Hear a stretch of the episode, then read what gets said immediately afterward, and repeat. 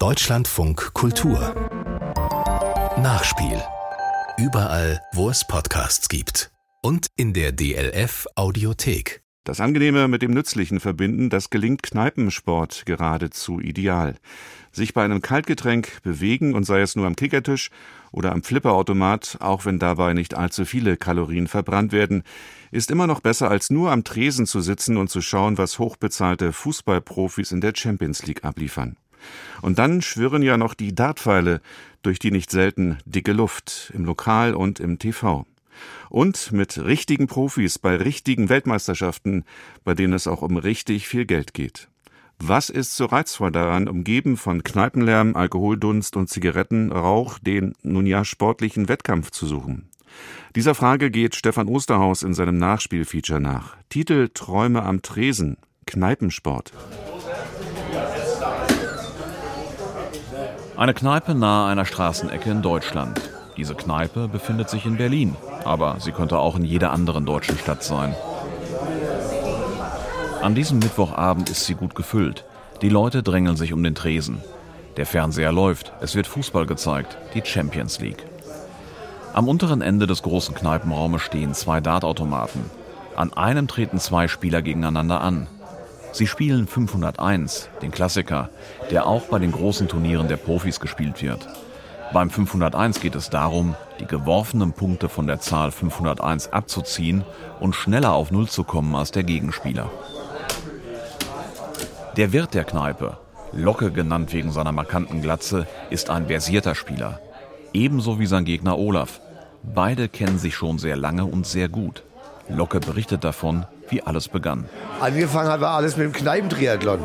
Billard, Kicker, Dart. So hat es angefangen. Und einige von uns haben dann halt gemacht, Dart macht weniger anstrengend, mehr Laune. Man kann entspannt Bier dazu trinken und so hat sich dann der C-Liga angefangen. Wir sind dann nach und nach immer aufgestiegen, waren dann bis in der höchsten Liga Berlins, Berlin-Brandenburg. Und dann war auf einmal der Erfolgsgedanke halt vorne. Ja. Dann fing es halt an, zweimal Woche Training, dreimal die Woche Training. Wurde halt immer mehr. Und dann war das über 13 Jahre unser Hauptaugenmerk. Wir haben dann wirklich alles dem unterstellt. Das Niveau ist enorm hoch, obschon es immer noch von dem der Profis entfernt ist. Wird locker erklärt, wie gut die Dart-Enthusiasten in seinem Lokal mitunter sind. Dazu muss man wissen, schon bei weit über 100 Punkten kann ein Spieler die Runde beenden, wenn er alle drei Würfe genau ins Ziel bringt. Wir, wir, wir spielen halt auf dem Niveau, dass du bei 170, 220 anfängst zu rechnen wie du die stellst zum Ausmachen. Und die halt, die, die Anfänger, die anfangen, die spielen halt einfach nur werfen, runterwerfen und dann, ach ja, jetzt brauche ich die 17. Wir spielen halt schon bei 170, 220, fangen wir an zu rechnen, wie du halt stehen würdest, wenn du das und das triffst. Mittlerweile ist Dart eine große Nummer. Oder Darts, beide Varianten sind richtig. Weltmeisterschaften werden im Fernsehen übertragen. Die Spieler genießen bisweilen Kultstatus. Und es fließt viel Geld. Hunderttausende von Euro an Preisgeldern werden bei den großen Turnieren ausgelobt. Bei der letzten Weltmeisterschaft im vergangenen Dezember kam ein Deutscher bis ins Halbfinale. Gabriel Clemens aus dem Saarland. Er wird der German Giant genannt. Clemens Abschneiden war eine Sensation. Und es verschaffte Darts in den Medien noch mehr Aufmerksamkeit. Eine Weile hat es gedauert, bis Darts den Weg ins Rampenlicht gefunden hat. Denn Darts hat eine lange Geschichte. Sie beginnt, und das verwundert vielleicht gar nicht einmal, beim Militär. Die Franzosen verwendeten kurze Wurfpfeile auf dem Schlachtfeld als Waffe. Ebenso kannte man diese Pfeile in England. Die Wurzeln reichen noch weiter zurück, bis ins Römische Reich. Die Darts, wie wir sie heute kennen, entstanden im 19. Jahrhundert. Nicht in England, wie man vermuten könnte, sondern in Amerika. Turniere gab es erstmals um den Jahrhundertwechsel herum in England. Darts kennt klare Regeln. Jeder versteht sie auf Anhieb. 501 Double Out. So nennt sich die Variante, die gespielt wird, und die ist gar nicht so einfach. Denn beim letzten Wurf muss der äußere Ring, der die Zahlenfelder der Dartscheibe umschließt, getroffen werden. Bleiben beispielsweise noch 20 Punkte übrig, muss eine Doppel-10 geworfen werden. Genauso spielen auch die Profis bei ihren Meisterschaften. Und etliche Freizeitspieler folgen dem Beispiel der Profis, sagt der Wirt Locke. Ja, Wettkampfcharakter ist auf jeden Fall. Bernd und Armin, unsere Altraben, die sagen so immer, es geht um Blut, Schweiß und Tränen. Also man will schon gewinnen, ja, das ist klar. Also verabreden tun wir uns einmal die Woche. Die meisten von uns spielen so viermal die Woche. Immer meistens so zwei Stunden, drei Stunden. Der Wettkampfcharakter, den der Wirt Locke betont, er ist zu spüren. Und zwar an jedem Abend, an dem die Spieler zusammenkommen. Und mit Elan gehen nicht nur die Dartspieler in deutschen Kneipen zur Sache. Auch Kicker- und Flipperspieler treffen sich in Kneipen und treten gegeneinander an.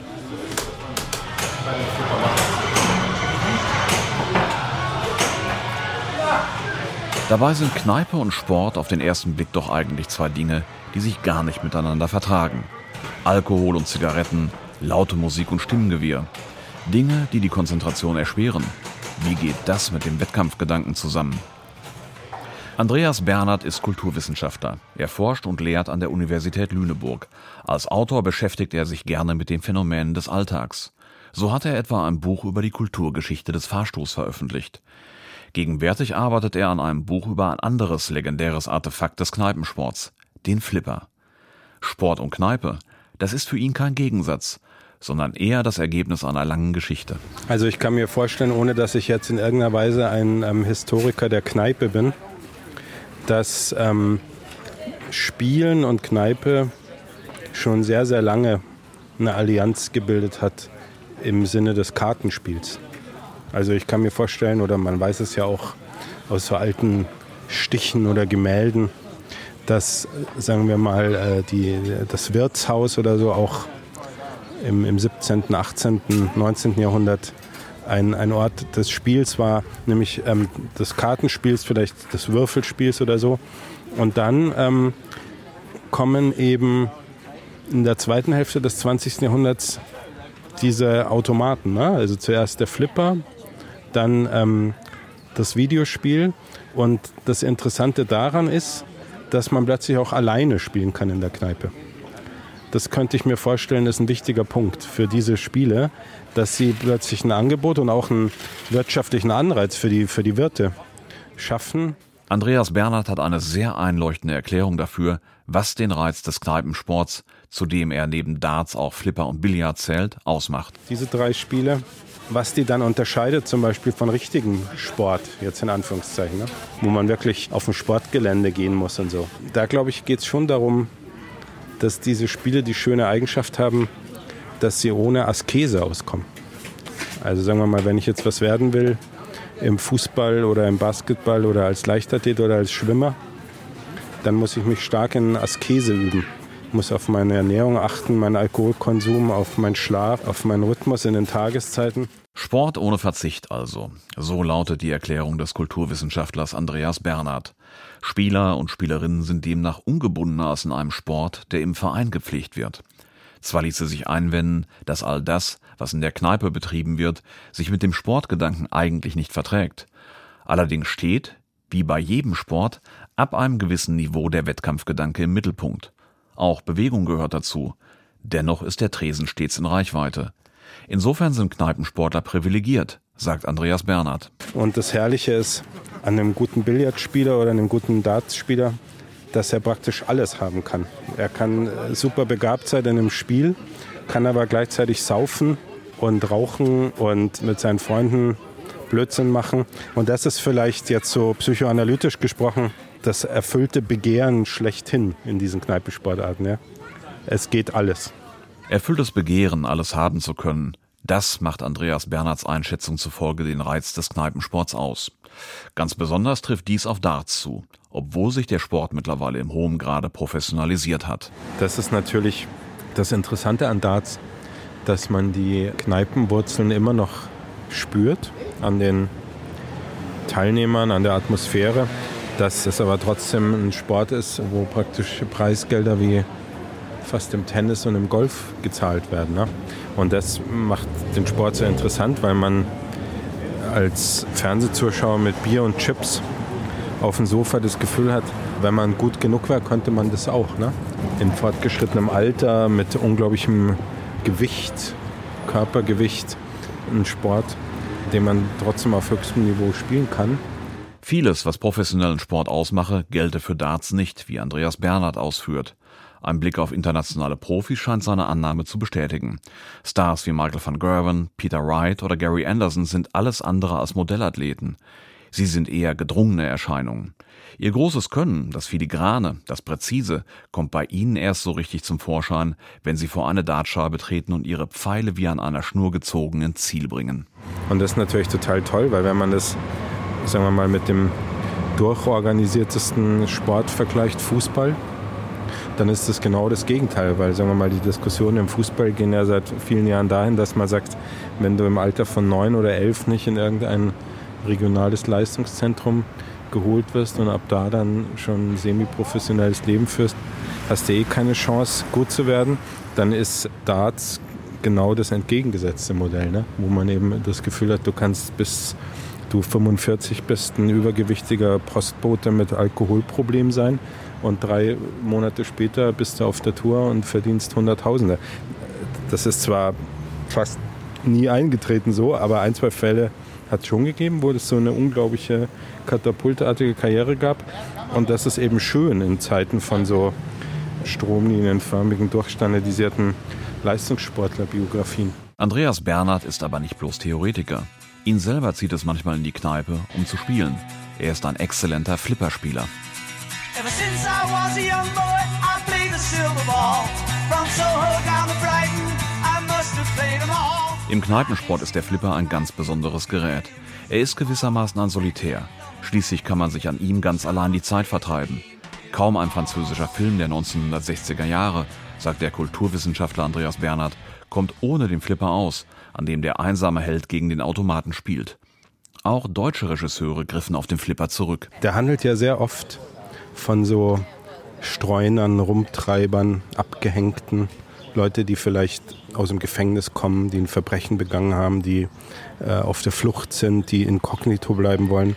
Und ich glaube, der Flipper, der ja allgegenwärtig war in den Kneipen um 1970, spielt die Rolle dessen, des Apparats, den dann diese Streuner und Rumtreiber beanspruchen, wenn sie irgendwie in eine Kneipe gehen, wo, wo sie keiner kennt, irgendeine anonyme Kneipe, vielleicht in einer anderen Stadt auf ihrer Flucht und sie kommen rein in die Bar, in die Kneipe, werfen eine Mark oder 50 Pfennig oder zwei Franc in den Flipper und spielen. Zwar sind die Flipper im Zuge des Rauchverbots in den Kneipen seltener geworden, den Enthusiasmus der Spieler dämpft dies allerdings nicht.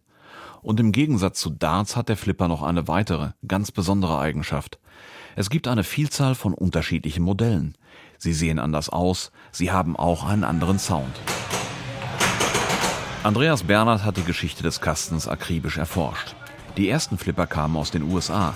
Pinball hießen sie, weil die Löcher von kleinen Nägeln begrenzt waren. Mit der Zeit wurden sie immer komplexer, aufwendiger, technisch anspruchsvoller.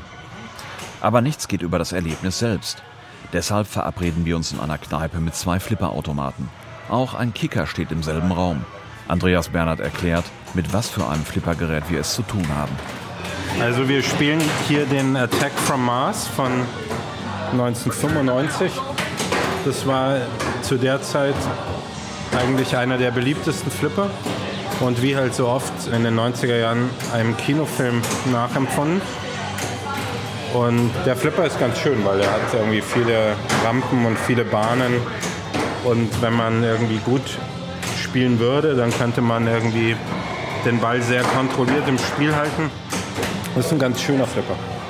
Er hat neben einer interessanten Geräuschkulisse noch eine weitere Besonderheit. Auf ihm lässt sich eine extrem hohe Punktzahl erzielen. Dieser Flipper ist einer derjenigen mit den meisten Punkten.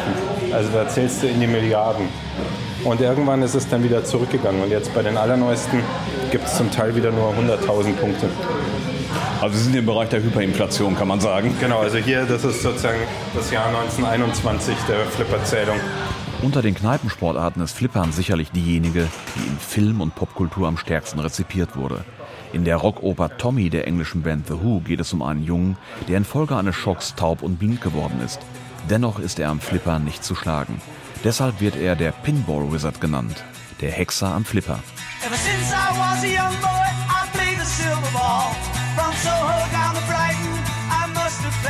Der Flipper hat aber noch eine ganz andere Eigenschaft.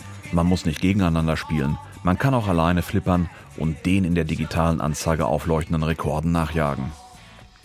Als Wettkampfsport ist Flippern nicht nur in Europa populär. Das zeigen allein schon die Austragungsorte der Weltmeisterschaften. Ontario in Kanada, Mailand, Fort Myers in Florida. 2019 gewann der deutsche Johannes Ostermeier als jüngster Spieler den WM-Titel in Mailand.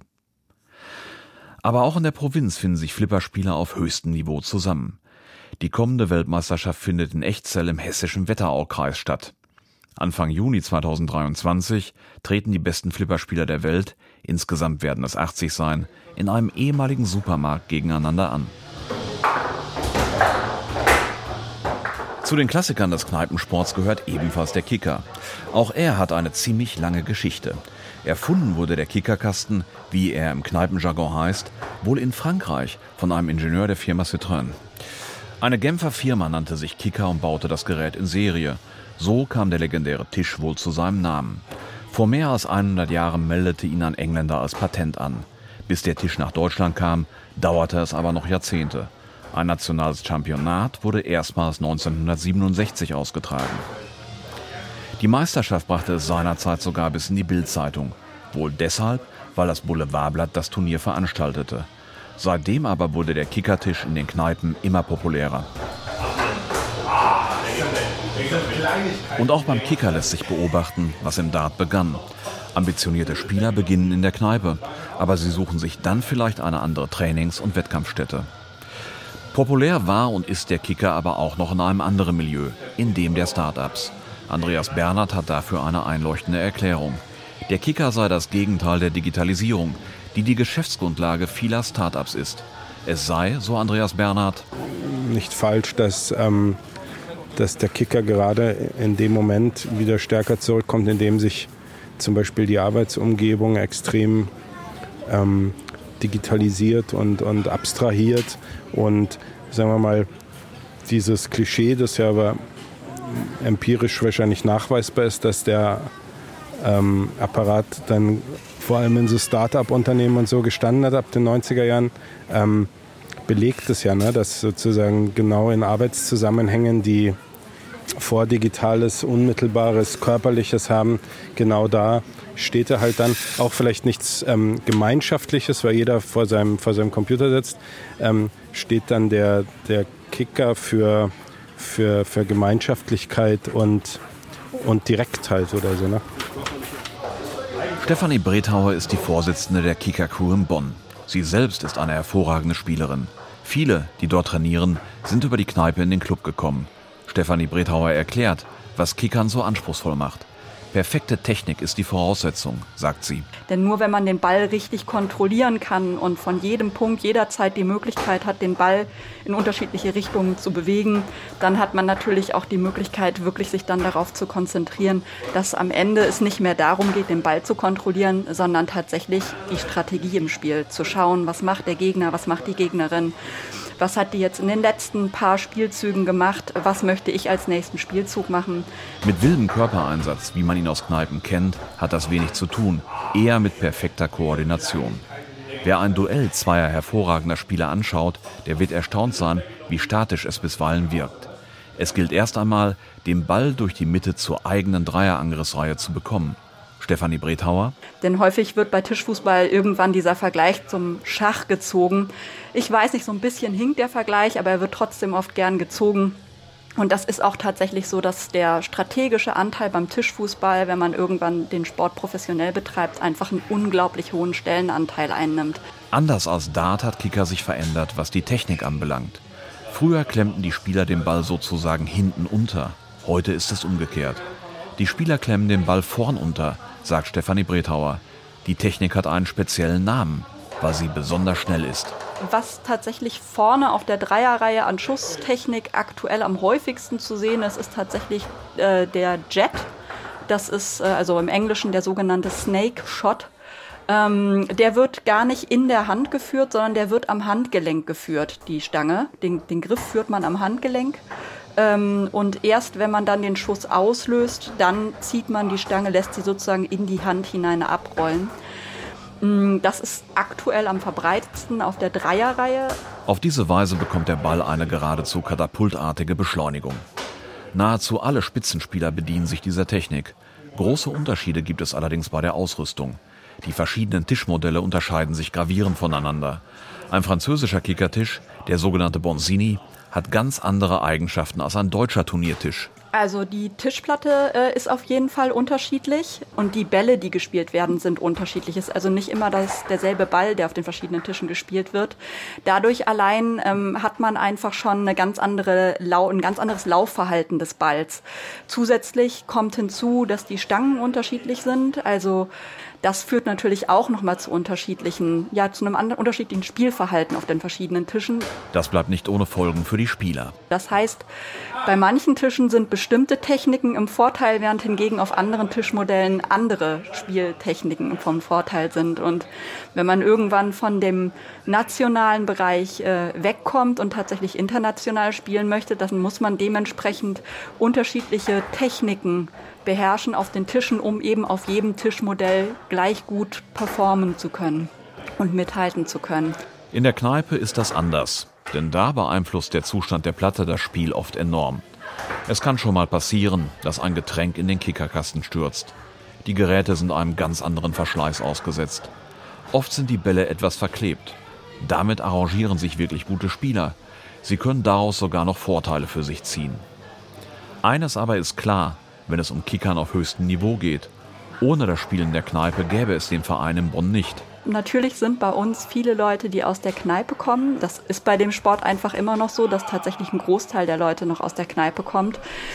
Der Sport wird immer professioneller in den letzten Jahrzehnten. Das heißt, die Verbände professionalisieren sich, die Turniere professionalisieren sich und die ganzen Ligen werden auch professioneller. Und das hat natürlich auch dazu geführt, dass es inzwischen eine starke Nachwuchsförderung gibt im Tischfußball. Strukturen, wie sie aus anderen Sportarten vertraut sind. Und so kommt es, dass die Kickerspieler sich mehr oder weniger aus der Kneipe heraus professionalisiert haben. Wer auf höchstem Niveau kickern wolle, der müsse die Kneipe hinter sich lassen, betont Stefanie Brethauer. Und in der Kneipe steht natürlich auch einfach der Spaß im Vordergrund und da will man dann vielleicht auch ein größeres Repertoire zeigen an Dingen, was man irgendwie kann, während hingegen im sportlichen Wettkampf es dann in erster Linie darum geht, halt zu gewinnen. Und wenn man mit fünfmal demselben Schuss eben eher gewinnt, als wenn man jetzt fünf unterschiedliche Schüsse zeigt, nur um zu zeigen, was man für ein tolles Repertoire hat, dann wird man im Wettkampf vermutlich eher dann fünfmal denselben Schuss wählen. Ganz anders als bei den Dart-Profis. Deren Repertoire unterscheidet sich nicht von einem Spieler in der Kneipe. Der Ablauf ist stets identisch. Ein Spieler, der in der Kneipe auf die Dartscheibe wirft, würde demnach in einem professionellen Wettkampf nicht anders spielen, wenn er gewinnen will. Die Erkenntnis daraus lautet, nicht alle Kneipensportarten sind in dieser Beziehung gleich. Eine gute Nachricht aber gibt es in jedem Fall. Ganz gleich ob Darts, Kicker oder Flipper. Spaß lässt sich in allen Disziplinen haben.